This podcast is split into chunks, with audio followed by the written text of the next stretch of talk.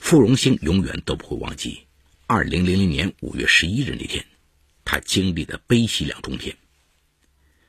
那天下午，傅荣兴在重庆大坪医院检查出怀有两个月的身孕，想第一时间回家将这个喜悦分享给她的丈夫高一。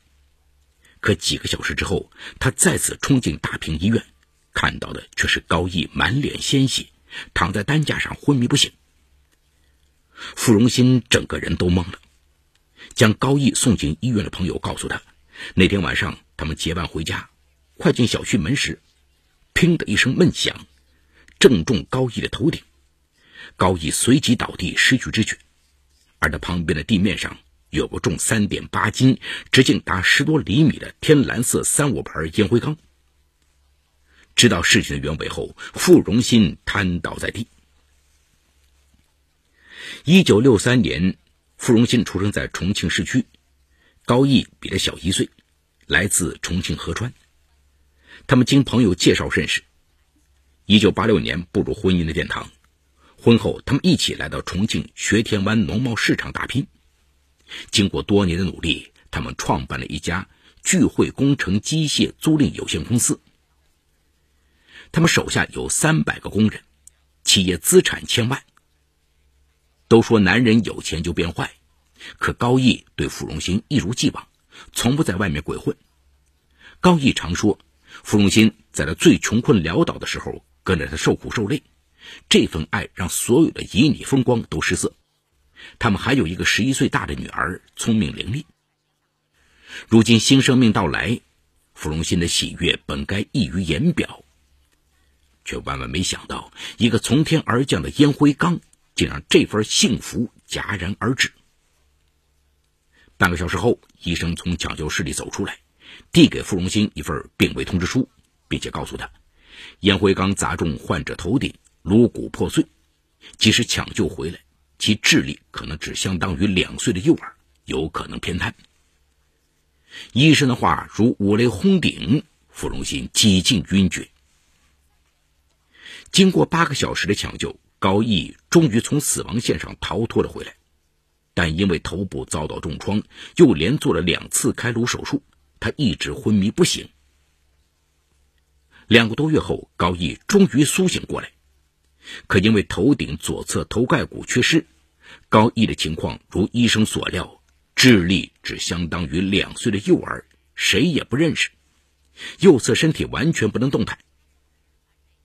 傅荣兴给他请了两个护工。可他经常无法控制的情绪暴躁，极易发怒。护工换了几波，都纷纷请辞。傅荣新只好将刚升入初中的大女儿送到寄宿学校，自己日夜守在医院。而此时，公司里的合作伙伴见高毅一病不起，都与他们公司终止合同。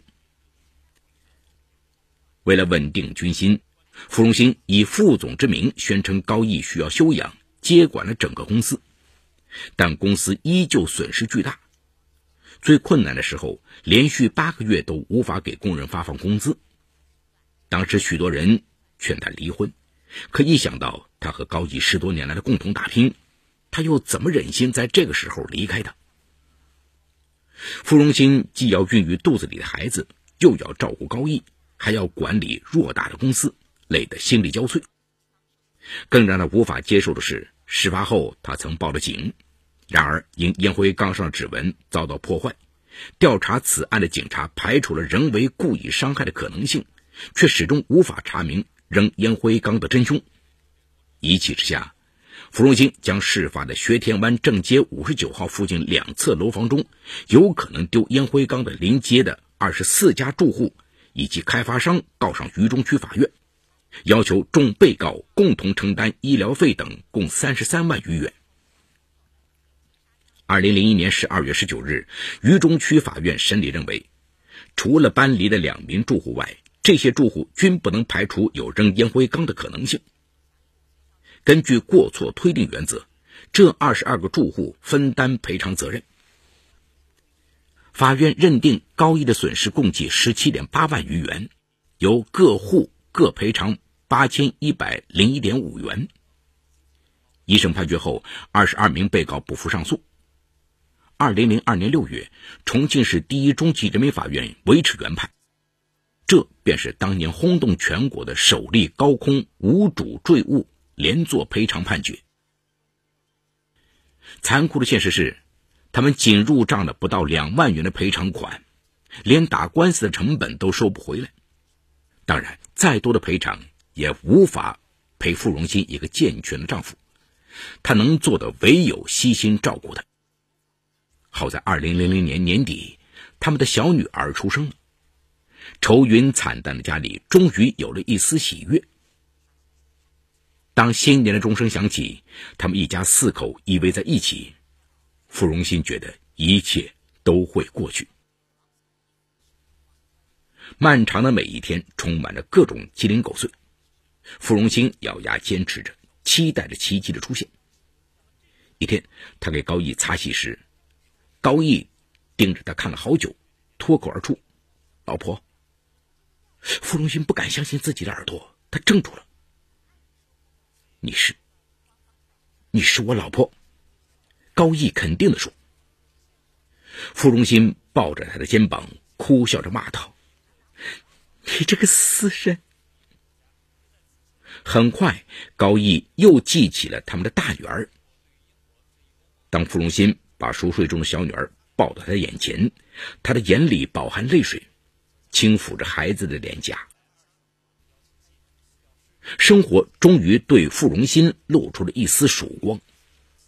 两年间，随着高毅的病情好转，他陆陆续续将这些事故的始末讲给他听。高毅的情绪总是很激动，常常握紧拳头说：“为什么？为什么？”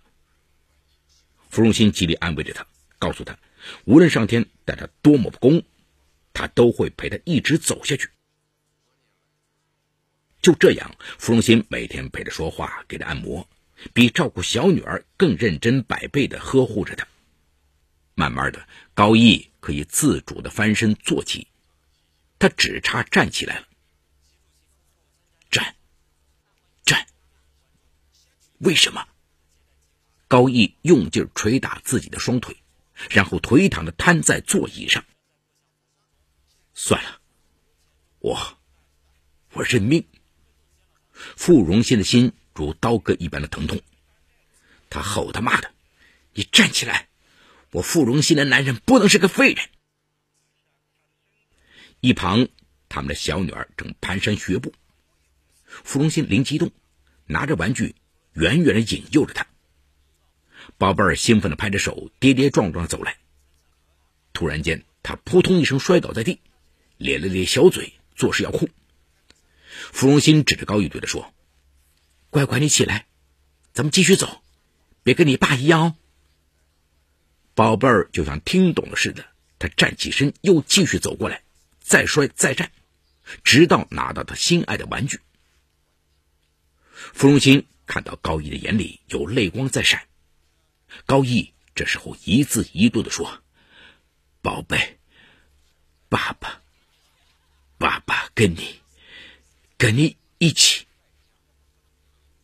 傅荣新如愿逼出了高毅心里的那股狠劲儿。高毅开始炼狱般的康复训练。到二零零七年，高毅已经可以像正常人一样站立和行走。时光荏苒，岁月如梭，那场灾难带给他们的阴霾渐渐散去。二零一一年。他们的大女儿被英国伦敦城市大学录取，远赴英国留学。高毅康复情况良好，看上去几乎与常人无异。而他们的公司在傅荣新的辛勤打理下，也扭转了颓势，各种项目红红火火的上马。这里有情与法的冲突。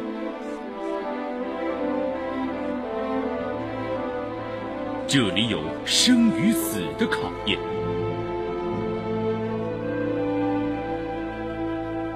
这里有爱与恨的交织，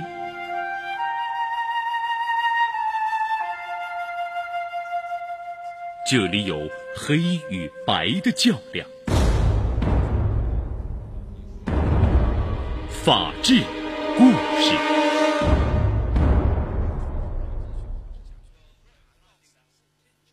二零一二年六月，傅荣新在公司宣布，高毅重新担任总经理一职，他自己则退居副职。宽敞明亮的会议室里，看着西装笔挺的丈夫慷慨激昂的发言，傅荣新内心无比感慨。起初几天卸下重任的傅荣新感到无比轻松，可慢慢的他发现员工们仍然习惯于向他早请示晚汇报。傅荣新悄悄向项目部主任询问原因，主任告诉他，高总的思路还停留在十年前，他们实在无法与他沟通。傅荣兴有些愕然，但依然不觉得这是个问题。于是他私下里召集公司里的中层干部开了个会，要求大家全力支持总经理的工作。之后的情况有所好转。八月的一次例会上，高毅执意要上马重庆工程机械的一个新项目，几个中层干部一致投了反对票，并建议他多去考察一下市场。他们将目光齐刷刷地投向了傅荣新。高一的脸沉了下来，大发雷霆道：“我说上就上，这公司到底谁当家？”说完，摔门而去。事后，那几个中层干部齐齐上交辞呈，引发了公司内部的人事地震。傅荣兴再三挽留无果，回家后，他试图与高毅进行一番深谈，跟他具体分析项目的风险。高毅一声不吭的听完了他的话。最后只说了一句：“现在公司都是你的人，怎么说都是你对，我不跟你争。”傅荣新无奈的叹了口气。九月，傅荣新不断接到过去生意上朋友的电话，询问他高毅是不是重出江湖了。原来不甘心的高毅开始不断联系他们，与他们谈合作、谈项目。可残酷的事实是，他们之间的谈话好像鸡同鸭讲。嫂子，你干脆劝高哥在家享享清福吧。面对朋友们的建议，傅荣新只能苦笑。一天，他下班回家，看到高毅颓意的坐在书房里，面前堆积着如山的文件，地上还有零星的纸张，这些都是高毅曾经不分昼夜签下的合同，每次都收益显著。傅荣兴看他不停的捶打自己的头，冲上去抱住他。高毅突然间失声痛哭，那是第一次，他在妻子面前哭得像个孩子。那一夜，芙蓉心彻夜未眠，她突然理解了丈夫作为一个男人的雄心，以及如今的心理落差。而她作为他的妻子，必须与他并肩作战。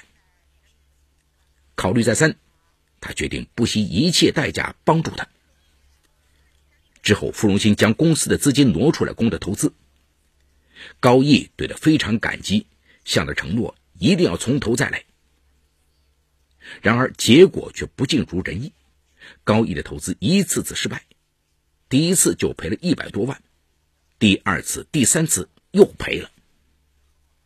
当高毅再次将无锡一家科技公司的 A P P 项目摆在傅荣新面前，傅荣新制止了他。并决定和他一起实地考察这家公司。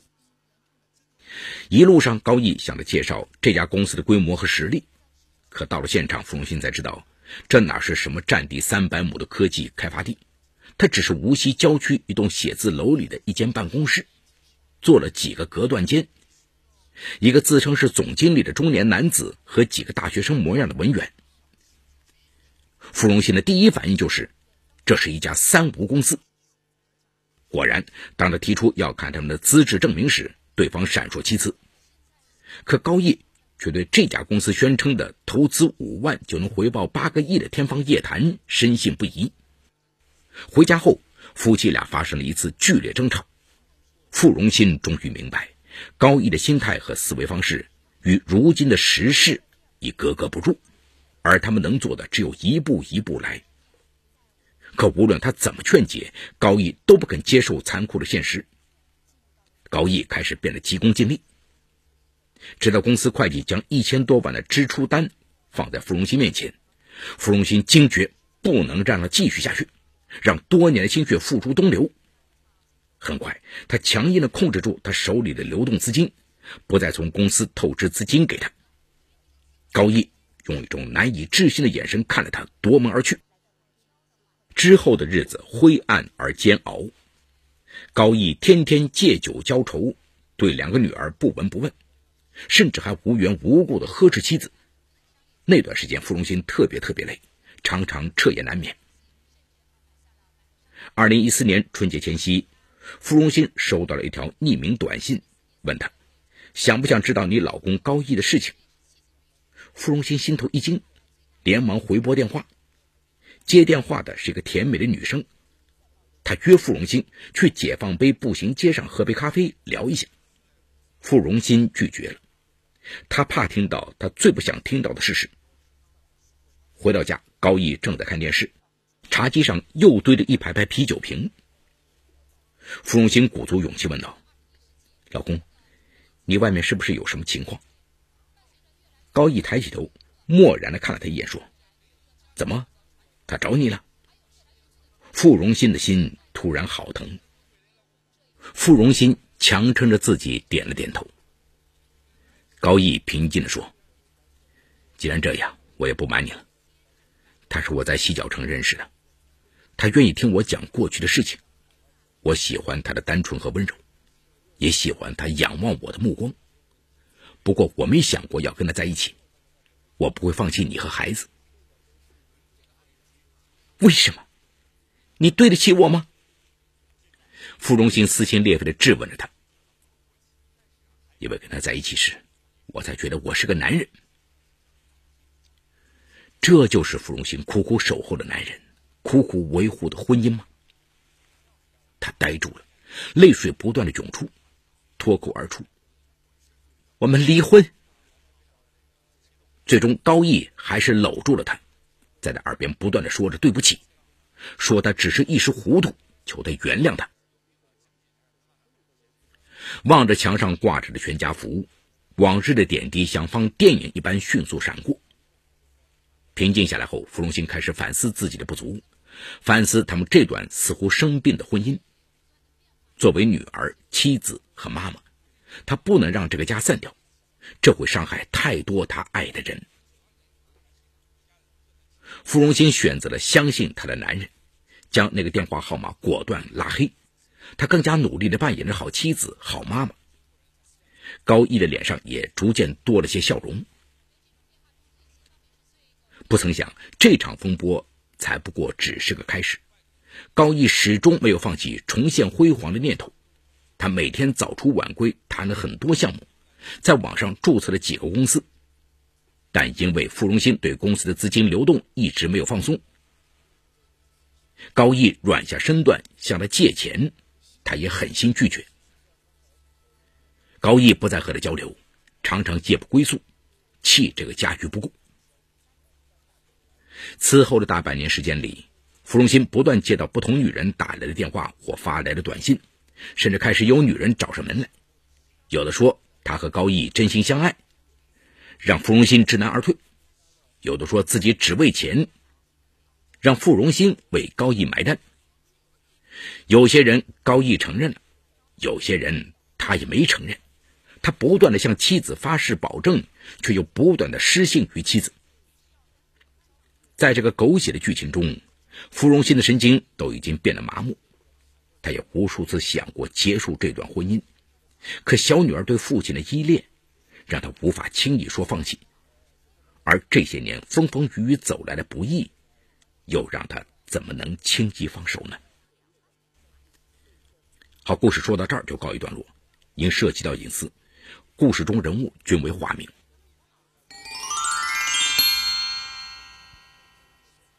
先让我们来看看这个故事的法律问题。这个高空坠物的案例判决时是二零零一年，当时我国还没有侵权责任法。二零零九年，我国的侵权责任法出台，二零一零年七月一日才开始实施。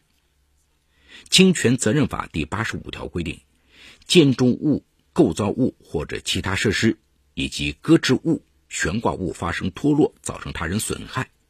所有人、管理人或者使用人不能证明自己没有过错的，应当承担侵权责任。所有人、管理人或者使用人赔偿后，有其他责任人的，有权向其他责任人追偿。